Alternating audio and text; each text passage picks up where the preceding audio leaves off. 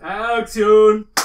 Bienvenidos al capítulo 38 de su no semanario favorito, Casa de los comentarios y chistes malos, datos inútiles pero interesantes y de cosas que podrían o no encontrar en Wikipedia, los crononautas. Yo soy Don Nadie y en nombre del productor Ternera Jr. me complace presentarles una historia más de malas decisiones que encontraron su raíz en el clasismo, la ideología y sobre todo el miedo gringo al comunismo. Pero antes les recuerdo que este programa es posible gracias a su contribución. Y una vez más, gracias. ya sea compartiéndonos, hablando de nosotros y recomendándonos temas, personajes y lo que sea que les interese que investiguemos. Si no quieren recomendar, pero si quieren ayudar, pueden patrocinarnos en patreon.com diagonal en guion bajo clase medieros o en buymeacoffee.com diagonal los crononautas. Tengo un pelo. Está justo en los dientes. Perdónenme. Dos muy aburridos minutos más tarde.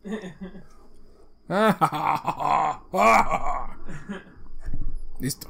Igualmente, recuerden que estamos todos los martes en vivo con mis hermanos Richie Ternera en los martes clase medieros, a las 9 pm en nuestro canal de YouTube. Si quieren los mejores comentarios sobre el mundo deportivo, no busquen ni visiten deportes-sofá, pero si quieren algunas ideas, ahí lo van a encontrar.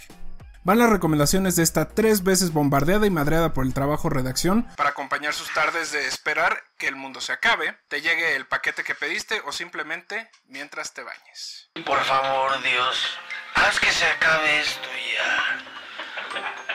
Recomendación número 1. One in the K, que es un canal, agencia, que conecta todo lo que tiene que ver con el K-Pop y sus subgéneros, que para bastardos como yo que no tenemos ni idea de este tipo de música, nos sirve para darnos una idea de qué tan lejos estamos de lo que los chavos quieren. Y la segunda recomendación es de Linda Lindas, que es un grupo multiétnico de Los Ángeles que tocan bastante, bastante chingón. Así que chéquense también cualquiera de sus discos. Les dejamos algunas recomendaciones de fuentes que nos ayudaron a construir esta historia, que a diferencia de las otras es rica en información pero solo de un lado. Es decir, todo lo que engrandece a los gringos o a los, o a los europeos o incluso a los chinos está replicado por todas partes, mientras que todo lo coreano, sobre todo si es del norte, parece difuminado entre la división y la confrontación. Corea del Norte, un país incomprendido, una mal llamada dictadura que maltratada ha estado a lo largo de la historia. Así que aunque hay muchas fuentes, no todas valen la pena. Así que les dejamos algunas que creemos pueden ayudarlo a tener un mejor panorama de esta historia y sobre todo nos da una historia un poco más completa. La primera eh, fuente es un libro que se llama A Kim Jong-il Production de el escritor Paul Fisher. Eh, la segunda recomendación es Under the Loving Care of the Fatherly Leader o bajo el eh, amoroso cuidado del paternal líder de Bradley Martin. La tercera es Living the Chuche Lie o Viviendo la mentira Chuche de James Watt. La cuarta es el The Great Successor o El Gran Sucesor de Anna Fifield. La quinta es de Korean War del canal Simple Story, este es un video. La sexta es Korean War de Armchair Historian o la guerra de Corea del historiador de sofá, porque hay muchos historiadores de sofá acá. Y la última es El precio de la historia, no, no es cierto.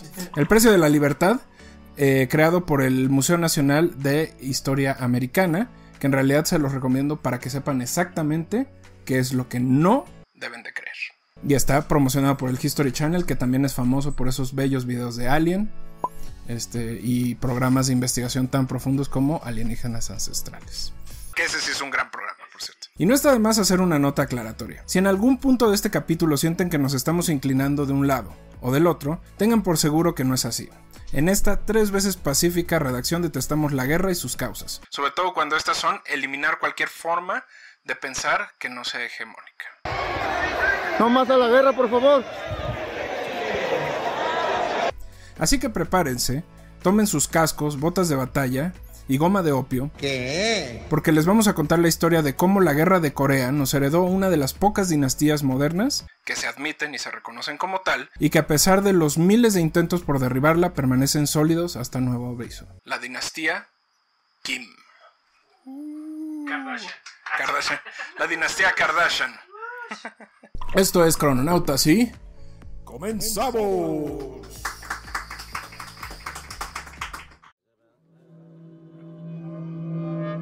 Crononautas. Colosal megalómano, Kim Il-sung elevó el culto a su personalidad hasta las más altas cotas de la soberbia, haciéndose llamar Gloria del Pueblo, principal dirigente de la historia, el más grande de los grandes hombres del planeta y primera maravilla del mundo. Excelsos funerales bajo nieve en Pyongyang. Una diosa quien durante 17 años dirigió a Corea del Norte con mano de hierro. Sobre el féretro de Kim Jong-il, la bandera del Partido de los Trabajadores de Corea, partido único del país.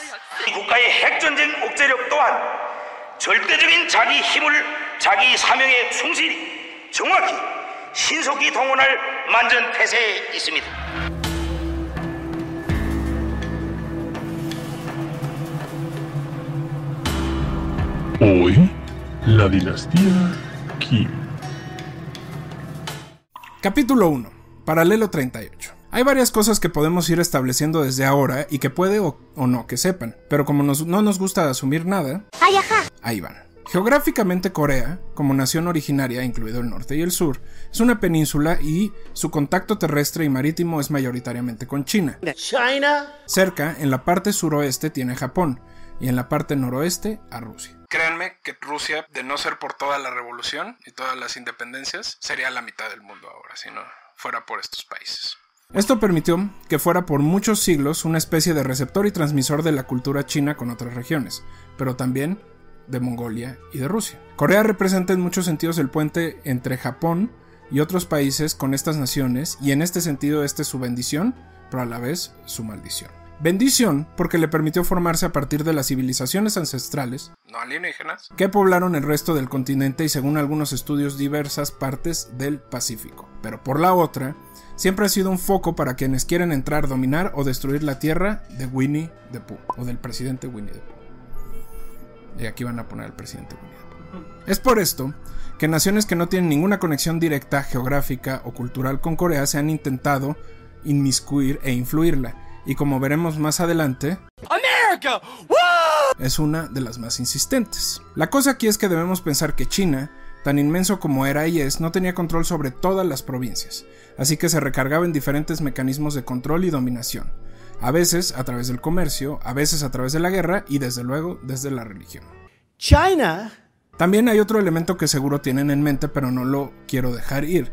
Las poblaciones estaban esparcidas por todos los territorios y la comunicación y las conexiones eran prácticamente nulas. Cada región tenía sus reglas, su forma de adaptarse a la vida y sobre todo sus líderes y creencias, es decir, eran feudos. Entonces podías encontrarte eh, comunidades en Corea que eran shintoístas, había comunidades que eran budistas, había eh, comunidades confucionistas y ya muy cercano a eh, finales del siglo XIX o más cercano al siglo XIX había también comunidades protestantes y católicas. China. Así que el Korean Jesus de la película de, de Jonah Hill es real. Es ahí donde es difícil rastrear el origen de Corea como un elemento diferente al resto de las comunidades de origen chino, pero hay una serie de eventos que iremos contando que más o menos nos ayudan a entender este proceso. Sí, ah, bueno. La cosa es que esta posición estratégica siempre los puso en una situación de vulnerabilidad y la falta de un sentimiento de unidad entre las diferentes culturas que ahí se encontraron hicieron extremadamente fácil el intercambio de poderes. A veces chino, a veces mongol y al final japonés, Corea tardó varios siglos en determinar qué era exactamente lo que los hacía diferentes al resto de las culturas asiáticas y esto tuvo como consecuencia muchos eventos que les iremos contando antes de entrarle al chisme de la dinastía. Espera, espera, atento, ¿eh? Que va a tardar un poco. Tú míralo, ¿eh? Lo que observamos ahora como una división entre el norte y el sur es en realidad la batalla por encontrar ese punto de unidad, que en el fondo busca desarrollar lo que cada líder cree que es importante de su propia cultura. Pero en sus inicios, Corea no era más que un grupo de comunidades que poblaban ciertas partes del territorio, sobre todo aquellas cercanas a los cuerpos de agua. Go Joseon, o Gojoseon, fue el primer reino e intento por organizar a todos esos grupos y data del año 4 antes de Cristo. La historia según el Samguk Yusa es que desde el cielo bajó Dangun, un ser mitológico que era el descendiente directo de los dioses y que fue el indicado para fundar la comunidad coreana originaria. Si se sienten raros con esta historia de una persona bajando del cielo para ayudarnos, piensen que en alguna época nuestra cultura decidió que tener una serpiente comiéndose, un águila comiéndose una serpiente era suficiente para abrir, toda una ciudad. Esta época, reconocida como la época de los tres reinos, es descrita en el Samguk Yusa como una época de cierta unidad, pero también de mucha dominación. Más allá de los cómo, tanto este libro como el Samguk Saji nos permiten ver que fue gracias a China y Mongolia que Corea comenzó a desarrollar su propia identidad y configuración cultural. El problema es que todo esto no fue tan estable. Mientras la región se formaba, China y Mongolia mantenían una batalla campal por demostrar quién era el que dominaba la región completa. Esto podría ser indicativo de la constante dualidad en Corea y en otras regiones del sureste asiático en donde estaban envueltos. Goguryeo, Baekye y Silla fueron los tres reinos que ocuparon la península y parte del territorio que ahora conocemos como China. Aunque se mantuvieron relativamente tranquilos y estables por algún tiempo, y lo estoy súper simplificando para entrarle a lo mero bueno que es el chisme de estos ojetes. Apúrate. Sila fue el primero en unificarlos y construir una sola nación. Obviamente esta unificación estuvo apoyada por China que para el siglo VII ya contaba con la mayoría del territorio que ahora la caracteriza y tenía interés en recuperar Manchuria, que es la parte digamos este de su territorio actual. No pasó mucho tiempo cuando el general Go, establecido en Baltai, comenzó la batalla por recuperar la independencia en los tres reinos, incluido Goguryeo, que era el que era propio o era de él. Para entonces, de 936 hasta prácticamente 1392, la dinastía Goguryeo mantuvo relativo control sobre las diferentes comunidades y pueblos, expandiendo el conocimiento sobre el budismo y el confucianismo, además del desarrollo científico, matemático y técnico. En este periodo, que podríamos llamar premoderno, Corea tuvo que soportar los embates no solo de China, del desmado Mongolia, sino de un nuevo actor que se estaba consolidando en la zona, los japoneses.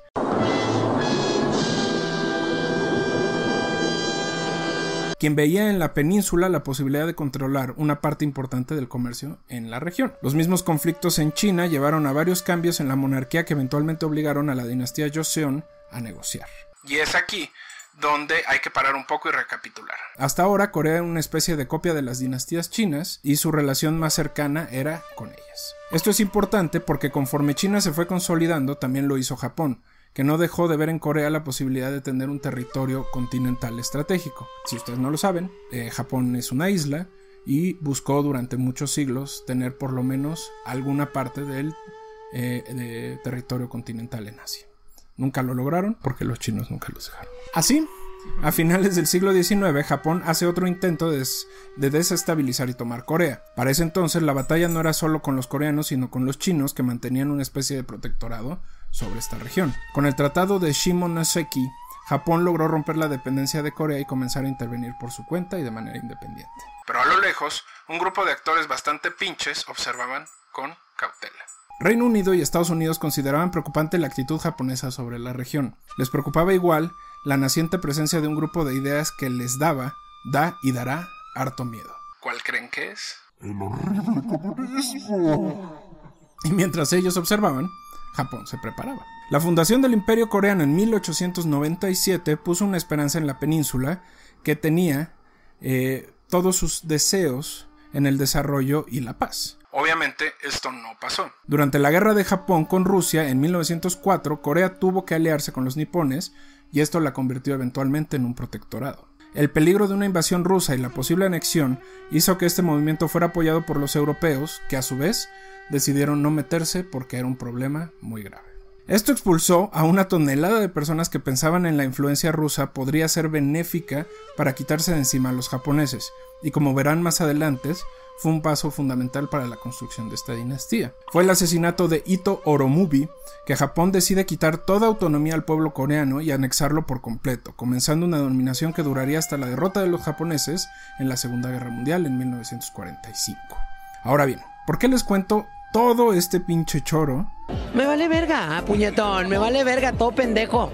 Y si siguen aquí, se los agradezco muchísimo. Es todo este caos, confusión, dominación y explotación que llevaron a lo que podríamos considerar dos, dos versiones de ser coreano. La primera era el coreano que estaba hasta el huevo de estar batallando contra otras naciones y esperaba un desarrollo igualitario para todas sus comunidades. La segunda quería recuperar lo que pensaban que era suyo, que habían perdido y querían autonomía para tomar sus propias decisiones. La cosa es que como nos ha mostrado la historia, esto no es así y mucho menos en el siglo XX. La consolidación del socialismo en Rusia y China, así como el fascismo en Europa y Japón, trajeron consecuencia que todavía al día de hoy seguimos observando. La dominación japonesa más el flujo de ideas sobre igualdad de derechos y el socialismo, empujaron la existencia de diferentes movimientos sociales y armados, entre los que estaban el Ejército de Liberación, el Ejército del Pueblo y el Ejército Revolucionario. Todos grupos que compartían esta necesidad, pero que eran aplastados a la menor provocación por el ejército japonés.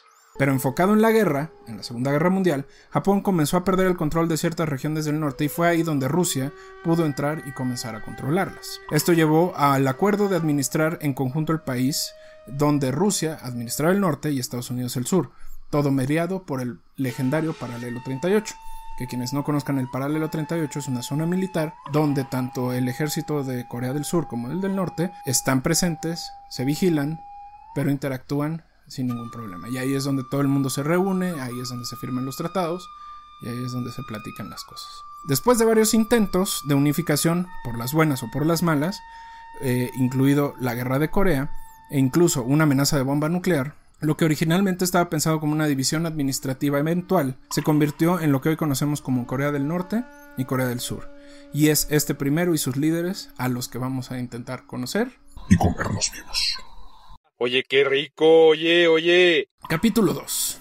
Desde los cielos. La historia de cómo los Kim comenzaron a controlar Corea del Norte bien pudo formar parte del Samguk-yusa. Desde el control japonés, el pueblo coreano tuvo varios intentos de insurrección y lo interesante de todos estos es que podían ser religiosos, políticos, culturales, musicales, de todo tipo. La historia de Kim Il-sung es una de mucha suerte y de saber negociar con los poderes necesarios. Si ya aguantaron hasta acá, les agradezco. Y ahí les van los chismecitos deliciosos, jugosos y sabrosos de todos estos señores. Así que agárrense, porque esto se va a poner bueno. ¡Ah! ¡Por fin! Chisme número uno. Il Sung es en realidad Song Yu. Por muchos años se ha discutido la posibilidad de que la persona que finalmente gobernó Corea del Norte del 50 al 91 no fuera la misma. ¡Oh my god! Verán, se sabe que Kim Il-sung era un rebelde, reconocido por militares japoneses, chinos y europeos. Se dice que este murió en un enfrentamiento y que Song tomó su lugar llevándolo a Rusia como refugiado y después regresándolo para establecer el Partido de los Trabajadores. Es decir, básicamente aplicó una Don Draper. agarró, vio que se moría alguien y decidió tomar la personalidad de esta persona. Una parte de las fuentes sostiene que esto es posible en tanto Sung sería un peligro y esto lo haría un target muy fácil y por lo tanto su muerte no sería nada extraño. Otros simplemente señalan que siempre fue él mismo y aunque su nombre de nacimiento no era ese, lo tomó de su tío que está comprobado era un general anti-japonés y que eh, usó su nombre de protesta cuando éste murió en la batalla. La versión oficial se asienta que siempre fue la misma persona y que gracias a él lograron combatir a los japoneses, que sea cierto o no, se le conoce como el fundador de la patria. Chisme número 2.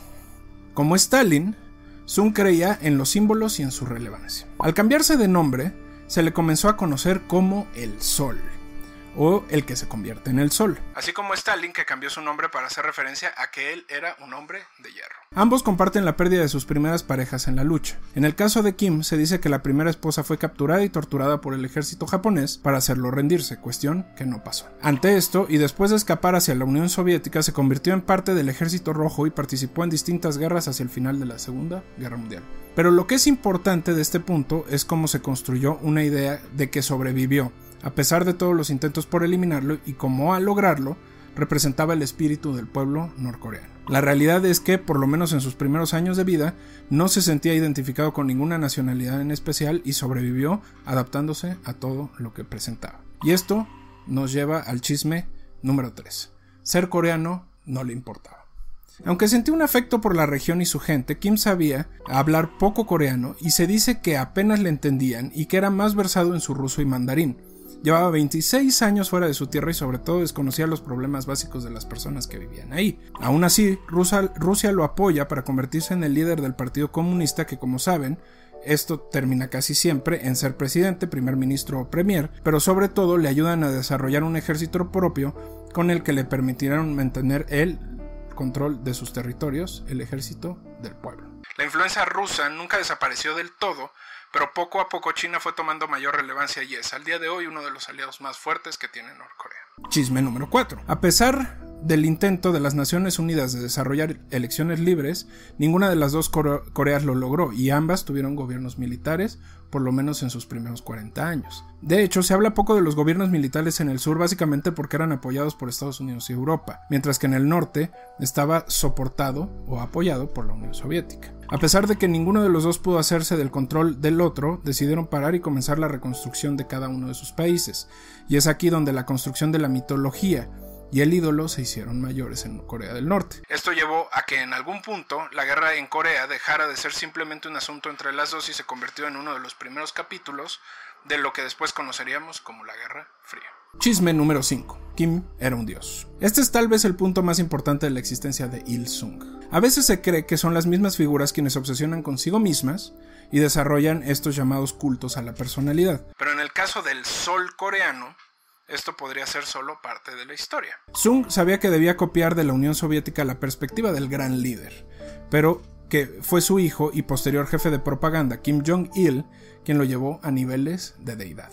Acá hay que reconocer dos hitos en la historia del Corea del Norte que son bastante relevantes. La primera es que a pesar de ser relativamente independiente, su economía, sobre todo desde la perspectiva alimentaria, dependía completamente de Rusia. La segunda, la reconstrucción estaba tomando más tiempo del necesario y esto colocaba en peligro a un líder que, como ya les platicamos, no necesariamente estaba en tono y en conocimiento de todo lo que sucedía en su país. Ante esta situación, se comenzó a crear todo un aparato de propaganda que buscaba el carisma líder. Y es aquí donde se acerca un caluroso, romántico y arrozoso dato crononóptico. Patrocinado por la Unión Soviética. La construcción ideológica de los Kim proviene de una filosofía llamada Chuche. ¿Qué? Chuche. Que se traduce más o menos en sujeto. De origen marxista-leninista, esta filosofía fue expandida como la expresión del socialismo adaptado a la realidad coreana. Sin embargo, es la, llegada de Jong-il al Ministerio de Propaganda que se volvió una especie de híbrido de marxismo con misticismo y un poco de mitología. En el fondo, Chuche era el intento porque el sujeto se encargaba de sí mismo, fuera autosuficiente y sobre todo sustentable. El líder, en este caso, solo proveería y lo protegería. El Chuche le permitió eh, que ideas como que Il Song había derrotado a los japoneses casi por su cuenta, que le perdonó la vida a las personas de Corea del Sur, que se transformara a elementos como la bendición de los alimentos o la ausencia de estos y que gracias a él existía el desarrollo tecnológico y otras cosas. Pero sobre todo permitió la construcción de un enemigo en común, alguien a quien echarle la culpa en caso de que las cosas no salieran bien y sobre todo a quien debían de eliminar. Para Kim Jong Kim Il-sung era Japón, pero este fue cambiando conforme sus sucesores fueron llegando. Chismecito número 6. El gran líder murió en 1994. Incluso hasta ese momento se dudó si esa fue la fecha, la forma y el momento en el que murió. Oficialmente murió de un ataque al corazón a los 82 años. Sin embargo, hay fuentes que aseguran que su muerte pudo haber sucedido por lo menos uno, dos o tres años antes y que su hijo había atrasado el funeral para evitar críticas mayores por el estado económico del país. Recordemos que para este entonces la Unión Soviética se estaba disolviendo y Corea del Norte pasaba por una de las peores hambrunas de su historia, poniendo en cuestionamiento la capacidad de los Kim para gobernar. En la cabeza de Jong-il, el pueblo no podía ser golpeado dos veces en tan poco tiempo, así que decidió embalsamar a su padre y mantenerlo guardado en un como secreto de Estado, utilizando dobles para las pocas apariciones que tuvo posteriormente y que lo caracterizaron en sus últimos años. Sin embargo, esta teoría o esta situación es poco eh, factible debido a otra historia en donde el mismo líder de propaganda mandó traer a los mejores doctores disponibles en China y también no contaba con el apoyo de muchos miembros del partido que, ante la posible muerte de su padre, ya comenzaban a discutir la sucesión, lo cual lo obligó a hacer una purga,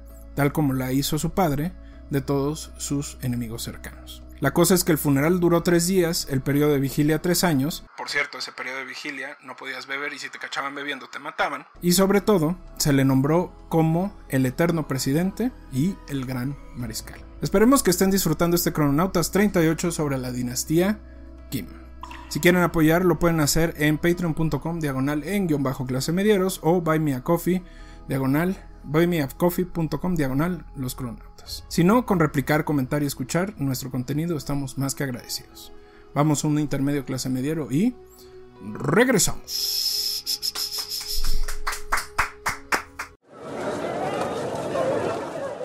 Intermedio clase mediero.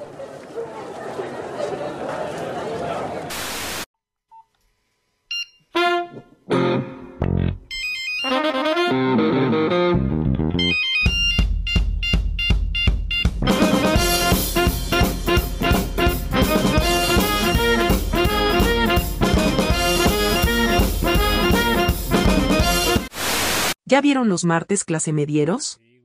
Hay noticias, recomendaciones, discusiones filosóficas y todo lo demás. Acá una muestra.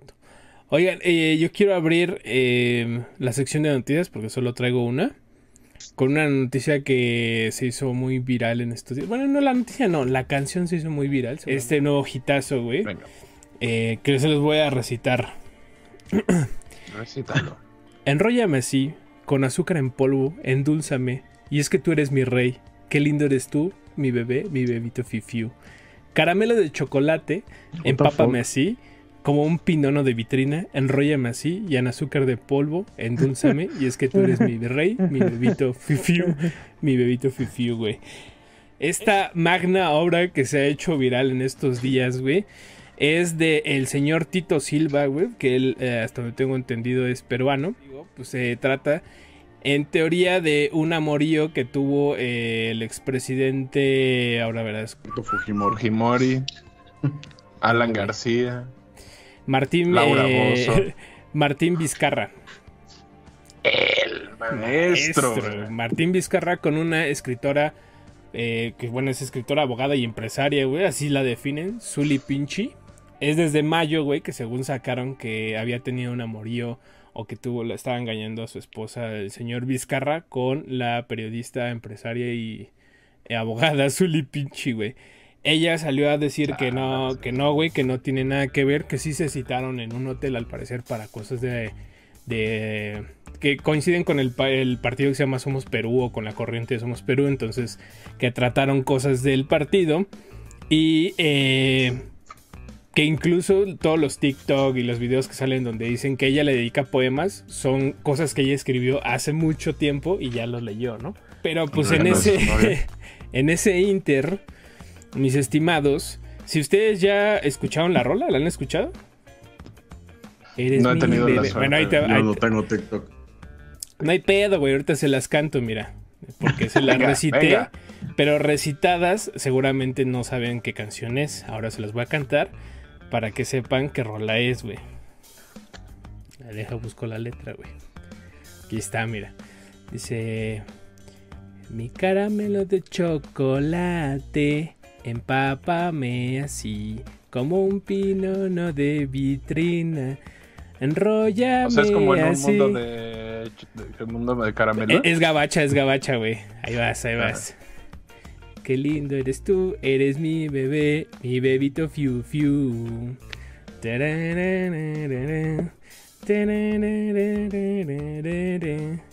No, güey, no se te hace que es la de Stand, güey, de del señor por Marshall Dido. güey. Es correcto, y de hecho, el señor Tito Silva utilizó ese, ese remix que hizo el señor Marshall Mothers con, con Daido para hacer la canción de Stand, güey. Dice Héctor Cerca Cerca. No me salió la canción, Héctor, discúlpame, güey. Se le hizo fácil agarrar parte de estas cosas. Eso que te leí, güey, eso que les recité en principio, se supone que son parte de las conversaciones que tenía el señor Vizcarra con la abogada Pinchi, güey. donde le decía que era su bebito, su bebito Fiu Fiu, güey. Entonces, de ahí, Dios mío. eh, según ese güey, agarró la, la le- la- la letra y lo puso. Pero se hizo tan viral, güey, que, y esta es la nota, parece que ya llegó a los oídos de los abogados de Eminem, güey. Entonces, Esa Eminem- noticia la vi y ya entendí entonces por qué. No, la- no, no- no abrí el artículo. Y Eminem así de. Eminem, ¿de qué está, ¿quién está ganando dinero con algo que yo me robé primero, güey? O sea. Sí, que yo, que yo sé. Pues sí, güey, parece ser, güey, que, eh, que ya empezó a sonar como que sí lo pueden demandar porque no tienen los permisos legales de la rola. O sea, la rola es. La música es totalmente stand, güey. Solo ese güey puso la lírica con una voz femenina. Eh, y no sería la primera vez que el maestro Slim Shady demanda, güey. En el 2017, su sello discográfico demandó al Partido Nacional de Nueva Zelanda, güey. Por utilizar. ¿Qué rola crees que utilizó, güey? My name is. No. My name is Nueva Zelanda. Este. My name is La, Nueva la Zelanda. película, la de Hitman. My name is Kiwi. My name is Kiwi. My name is Kiwi. Kiwi. Kiwi. Shady. Este. Ay, no, la de. um, Lose Yourself. La de Lose Yourself, güey, para Ah, su campaña. Sí. Tito Silva, el creador de mi Vito Fiu siempre ha dicho que. siempre ha dicho que no. Que él no, no es su rola. ¿no? O sea, siempre le ha dicho que no le pertenece la pista, lo pone en todos sus videos. Pero, pero, pero, puede que para Eminem y su equipo de abogados esto no sea eh, Suficiente. suficiente más cuando ya va a empezar a. o está monetizando por ese video. ¿Ustedes qué piensan, güey? ¿Tito Silva tiene derecho por haber creado esta obra maestra? ¿O no tiene Eh, derecho? eh, aquí entra un punto como Tongo le tongué. Pero otro, otro perfectamente gran cualquiera- peruano. Otro no, sí es peruano, no. Sí, Tongo Tongo es es peruano, peruano. sí. güey. También es peruano, ¿no? Bueno. Perfectamente cualquier cantidad de artistas norteamericanos ya pudieron haberlo demandado. Porque debe estar generando por las suscripciones en YouTube. Sí, por la pura publicidad, güey, cierto. A mí me sorprende que YouTube no le tumbe los videos, güey. Porque No, no cuando tú detecta subes un- qué es. la versión está tan culera que no la detecta. La musicalización, el Tongo cree que es un cover, pero Hay, hay países, esto lo sé por, por rebote, hay países, no sé si Perú sea el caso, pero hay países donde eh, la- los derechos de autor se califican por catálogo y no por canción. Aquí en México somos por canción, entonces si yo compongo una canción y la registro, eh, tenemos ese modelo como americano donde si alguien más la usa me tiene que pagar. Hay países que tienen catálogos y esos catálogos tú pagas una lana y puedes Mm. usar ese catálogo. Y eso se ocupaba mucho en los 70 por eso en México podía haber canciones y covers de canciones de este de rock de los 60 de rock de los Beatles, de los Rolling Stones y de todo esto, porque compraban el catálogo y la posibilidad de producir. por eso César Costa nunca compuso nada en su vida. Por eso ninguno de esos güeyes. Y todas eran canciones que, que, este, que se, se hacían. No sé si Perú esté o Tongo esté en ese, en ese, en ese formato. Personalmente, pienso que esos creadores, por la idea que tuvieron, sí deberían llevarse un bar. O ah, no, yo no estoy en contra de ello, por mí que la usen. Mm, Por mí que la no usen. creo No que, sé que por qué. los sé. deban demandar. No. de- demandar por, por este tipo de canciones es como si demandaras por, por imagen. Es como esta banda serbia, creo que se llama. Que es- es- eh, tocan death metal y se llaman de mm, Fernando Colunga Musical Experience de Fernando Colunga, no sé qué se llama. Como si Fernando Colunga se enojara y fuera a demandar a la Se banda. enojó, sí se enojó. güey. No los demandó porque su imagen no es propiedad privada, pero sí se enojó, dijo que no le gustaba. ¿Cómo se llama? No Fernando. Colunga Ultimate Experience, sí, así se llama la banda. y tiene grandes canciones, güey. Es que toda la. Yo- uno, yo de sí- los, uno de los demos se llama telenovela y otro se llama sangriento y brutal telenovela. Porque sí hacen referencia a. Hay un A single que se llama La Usurpadora. Uf, no mames, güey. Una de las mejores novelas, güey. Es una joya. Pues ahí está, güey. Esperemos que al señor Tito Silva no. No le vaya a caer la voladora porque fue una buena idea, fue un hitazo, se hizo viral. Yo creo que se lo merece. Todos los martes 9 pm en nuestro canal de YouTube. Blackface scenes should never be cut out of movies or television shows. Now, this is coming from the person who decried the use of mammy stereotypes on syrup bottles and demanded the Confederate monuments be removed from government property. And I stand behind that. But blackface scenes in movies should remain intact. I'm Dara Star Tucker, and this is The Breakdown. A few years ago at Christmas time, I sat down to watch a film on Turner Classic Movies called Holiday Inn with my younger sister. What I didn't realize is that the version of the film that I had seen on TV back in the day was censored. My sister and I got partway into the movie and we were hit upside the head with this. USA's United Bank. Yes! One whose name was Nancy Hank. Tell me. Abraham. Our jaws were on the floor. I was so embarrassed that I had suggested that we watch this movie. I had no idea that musical number was in the film in the first place. Same goes for Swing Time. Many of these blackface scenes were cut out of films on AMC back in the day. It turns out that blackface scenes were much more common than I knew because we had been shielded from them growing up. But Turner Classic Movies has a policy of not censoring these scenes, and I agree with them wholeheartedly, though it is nice to have a warning that they're coming. But how does this differ from putting black servant tropes on breakfast foods and Nathan Bedford Forrest statues in the state capitol? Context. Imagine you're someone who grew up with this idealized version of America. You sit your family down in front of the TV on the 4th of July, our most festive of national holidays, to watch Yankee Doodle Dandy and be reminded of how great our republic once was. The nostalgia is setting in, and you're all poised and ready to sing along to some of the most memorable patriotic songs ever written. And then this.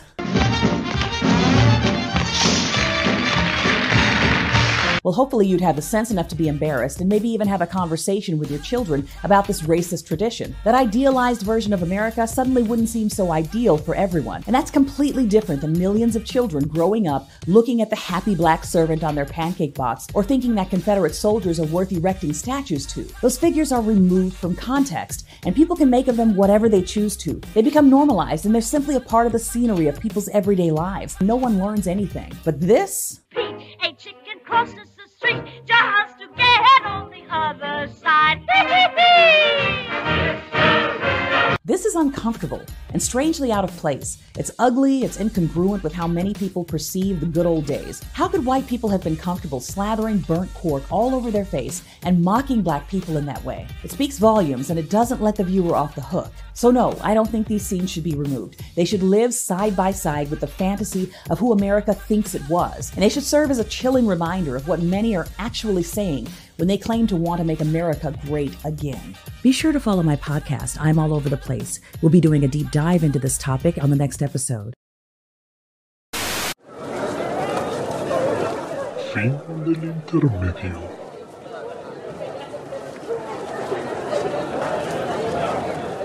Gracias por continuar con nosotros. Esperamos los chismes de la familia Kim los tengan agarrados de sus asientos como nos tienen a nosotros. Capítulo 3. Nacido en Monte Pactu. Kim Jong-il, a diferencia de su padre, era reconocido como una figura poco carismática y en general sin mucho liderazgo, es decir, feo. Sin embargo, en su vida mostró una astucia sobresaliente tanto que se le puede atribuir la construcción del mito de su padre y en intento, por lo menos, su propia construcción. Así que ahí les van los chismes relacionados con Kim Jong-il. Chisme número 7.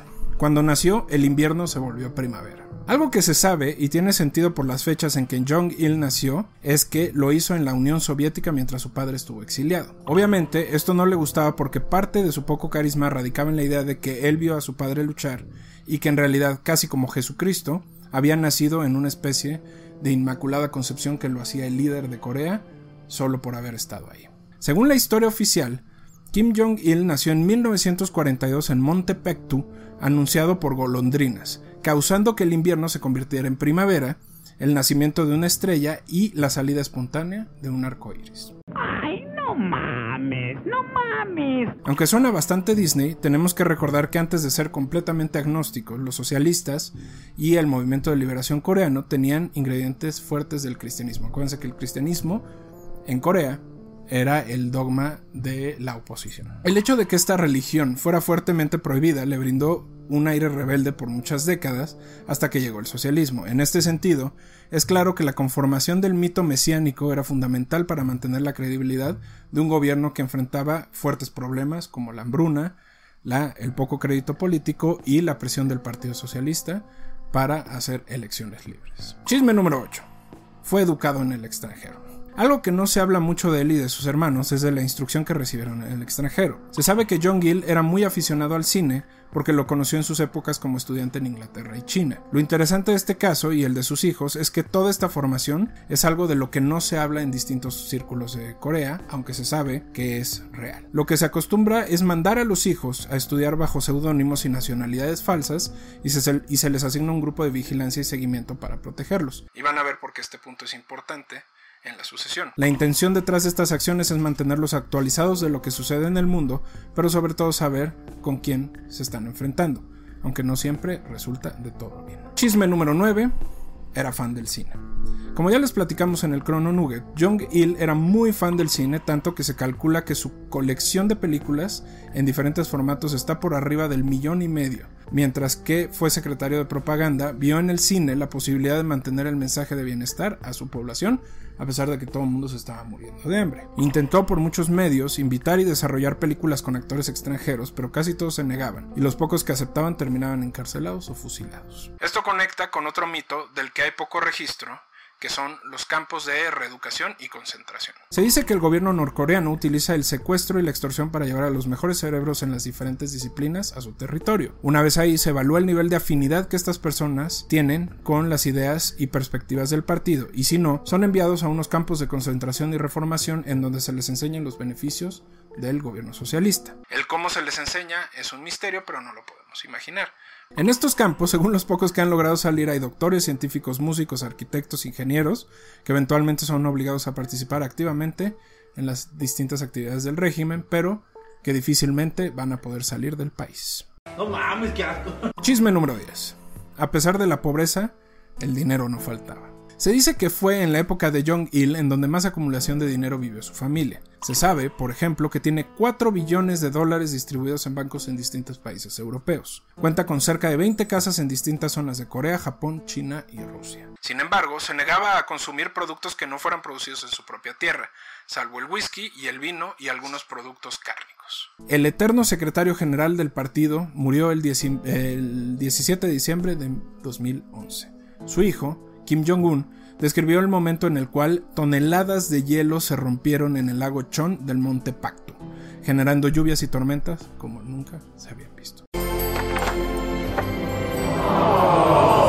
Su imagen casi siempre se encuentra al lado de su padre y en los edificios de gobierno y en otras agencias aparecen sonriendo y guiando al pueblo hacia el bienestar que no ha llegado.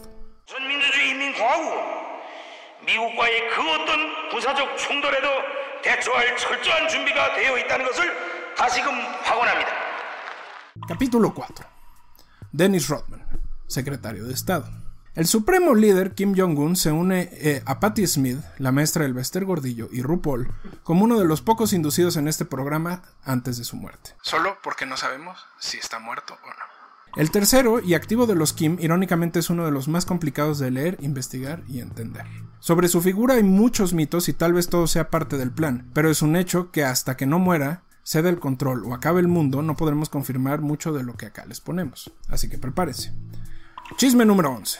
Fue elegido por su parecido con su abuelo. La vida romántica de su padre es un mito. Se dice que se casó dos veces, que tuvo infinidad de amantes y que en general podría haber tenido más de los tres hijos que se le reconocen, pero que él decidió que fueran los bendecidos. Es en este contexto que Kim Jong-un apareció poco hasta ya entrado en edad su padre, es decir, a mediados de la primera década de los 2000. Sobre cómo se eligió a él y no a sus hermanos hay varias teorías. La más aceptada es que él mismo se convirtió en un confidente de su padre, acompañándolo en todo momento y ayudándolo a resolver distintos problemas dentro del partido. La realidad es que esto ha sido negado por distintas fuentes internas y externas que además confirman que en lo que sí coincidían era su amor por el básquetbol, en especial por los Chicago Bulls de Michael Jordan y el cine, sobre todo el cine de acción. También porque pasó varios años en Suiza en donde vivió con sus hermanos y fue entrenado en distintas escuelas privadas. También se dice que era el segundo mejor, pero que el fiasco de su hermano Kim Jong-nam y su intento por viajar a Disney terminaron por encumbrarlo en las preferencias de su padre. Cuando les digo que les mandaban una eh, comitiva a vigilarlos cuando estudiaban en el extranjero, justo esto era lo que pasaba. Era un grupo de personas que los vigilaban para que no los mataran, pero también si algún puto se querían salir del huacal, les daban matarile. Originalmente, Kim Jong-nam iba a ser el líder de Corea, pero al caer de la gracia de su padre, comenzó a destacar Kim Jong-un. A diferencia de este, Kim Jong-un no siguió el camino de varias posiciones dentro del gobierno, ni estuvo fu como funcionario tanto tiempo, y apenas cubrió algunas, que al poco tiempo lo llevaron a ser líder. Esto hace suponer que la negociación sobre su posible sucesión se hizo mucho antes de la muerte de Kim Jong-il. Chisme número 12. Es la máscara pública de su hermana. Si la figura de Kim Jong-un es enigmática, Kim Jo-jong es definitivamente mucho más misteriosa. Según algunos expertos en historia norcoreana, Yo era la preferida de su padre, pero reconocía que le sería imposible tomar el poder por ser mujer y la menor de sus hermanos. Es por esto que desde su familia se diseñó una especie de plan en donde Yo sería consejera y Un el representante. Esta teoría es poco apoyada y tenía poco soporte por lo menos hasta hace 5 años. Cuando el líder comenzó a mostrar complicaciones de salud y la figura de Yo se hizo públicamente más notoria, la diferencia en personalidades y tipo de gobierno se hizo muy evidente. Mientras Un es cercano al padre, ella es mucho más cercana a su abuelo, tomando incluso el liderazgo en la comunicación con otros países. Los recientes cambios en la política exterior y la suspensión de las pruebas nucleares hacen pensar que la influencia de Yo ha sido y crecido durante eh, muchos años dentro del partido y por lo tanto del gobierno, dejando la duda de si su hermano es simplemente parte de su gobierno y es un representante de él. Así que antes de darle el premio Nobel a Dennis Rodman, a Donald Trump, ella puede que sea la culpable del cese de la producción de armas. Y si quieren saber una versión más divertida de esta historia, vean eh, eh, Avatar, The Last Airbender o El último maestro del aire, y es la nación del fuego, tal cual. Chisme 13. Aquí tiene para que me la bese, busco un padre para que me la rece, entre más me la rece, más me crece, llama a tu hermana para que me la pese, pero que no me la apriete mucho porque se me estremece, dentro de tu culo se desaparece, te la meto antes de los nueve meses, que de las rosas de mundá que florecen en el jardín del Edén cuando amanece, con su brillo natural y radiante crece, descanse plácida en tu ojo cuando anochece. El de la mala suerte. Uno de los juicios más fuertes que se le hace a Kim Jong-un tiene que ver con su humanidad. Según varias fuentes, él ordenó la última purga en los últimos o en los distintos niveles de gobierno, incluyendo a su tío, Yang Sot-thek, y a su hermano mayor Kim Jong-nam, quien se dice fue envenenado porque representaba la única competencia real a su poder. Otros dicen que fue uno de los últimos favores pedidos por su padre, quien, veía, quien veía en Jong-nam a una completa y total desgracia. Chisme 14 y el último. Está muerto. Como Paul McCartney, Avril Lavigne y Luis Miguel, hay quienes sostienen que el supremo líder murió de complicaciones renales en el periodo de 2015 a 2017. Se sabe de la diabetes e hipertensión que sufre, pero todo esto controlable, incluso con los recursos limitados que se tienen en el país, que obviamente no lo son tanto para ellos. Sin embargo, una serie de cambios de imagen y de comunicación hacen pensar que en efecto, la persona que hace apariciones oficiales no es necesariamente él, y que en realidad, como en otros casos, es un doble quien lo suple. Como hemos platicado en otros casos, esto no sería imposible, pero es poco probable. La historia de líderes que tienen dobles que lo suplen para ciertas actividades es larga y bastante interesante. Se sabe que Stalin utilizaba dobles en eventos donde sabía que iba a estar en peligro, y en un par de ocasiones tuvo razón al ser atacado por miembros del partido que no estaban alineados con él, pero atacaban al doble, no a él, y entonces los detenían y los degollaban y los ponían en el centro de la plaza. Saddam Hussein hizo lo mismo durante años, enviando a las comunidades lejanas a personas que saludaban e incluso pronunciaban discursos escritos por él mismo. Las ventajas de mantener a Kim Jong-un vivo radican en mayor libertad para su hermana Kim Yo, que podría tener tiempo para configurar el gobierno a su gusto y para que el partido la acepte como su líder supremo. Pero esto, como saben, todavía son especulaciones. Al día de hoy, quien sigue apareciendo en todos lados es Kim Jong-un y por ahora podemos asumir que es el supremo Espero haya gustado la historia de esta dinastía y cómo intentamos darle sentido a todo lo que ha pasado con ellos para no aburrirlos. Recuerden escribirnos con sus comentarios, recomendaciones y sobre todo con ideas de quién y qué eventos debemos cubrir. Gracias por todo, los queremos.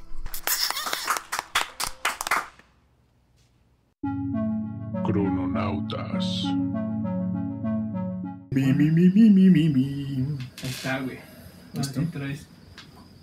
Luz de, de, ¿cómo se dice? De restaurante romántico. Lugar de ambiente donde todo es diferente.